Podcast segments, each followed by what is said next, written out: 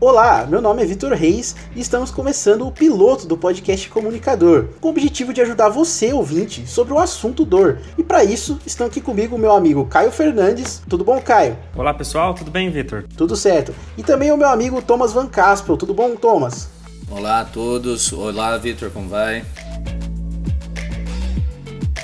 Bom, apresentações feitas, primeiro a gente gostaria de explicar o que nos motivou a estarmos aqui. Esse podcast é uma iniciativa dos membros do projeto Luz, Câmara e Movimento, da Pró-Reitoria de Extensão da Universidade de Taubaté, a Unital, em convênio com a Secretaria Municipal de Educação. E ele busca gerar ações de educação em saúde coletiva, com foco em um dos maiores problemas mundiais, a dor crônica. Mas por que é importante discutirmos sobre isso?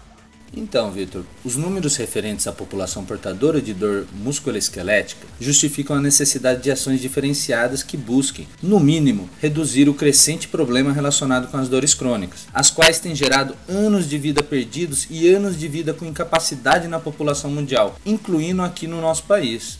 E nós temos que olhar para tudo isso como um dos maiores problemas de saúde coletiva, visto que além de afetar o paciente e seus familiares, isso tem gerado altíssimos custos financeiros tanto para a rede pública quanto para a privada na tentativa de tratamentos eficazes e isto justifica, naturalmente, uma ação global, em massa, focada na diminuição da cronificação da dor. Uma das grandes apostas é introduzir boas informações para a população por meio da educação, mas educação em dor funciona? Conceitualmente, não há como negar a importância de tal ação.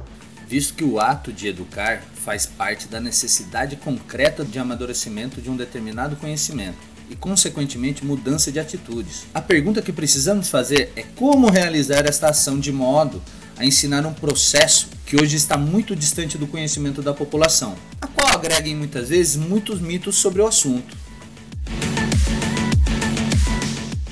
E por isso, o comunicador está aqui, porque existe uma grande barreira entre o conhecimento da ciência e a aplicabilidade dela junto à comunidade. Esse é o nosso valor, esse é o nosso foco. Mas Thomas, explica aí, como é que será a nossa dinâmica? Então, Caio, estaremos periodicamente entrevistando especialistas com abordagem de assuntos sobre temas relevantes para todos, tudo baseado em evidências científicas e nada de achismos, trazendo assim informação correta de acordo com estudos atuais. Ah, e jovens estudantes participarão ativamente das atividades, com questionamentos ao entrevistado.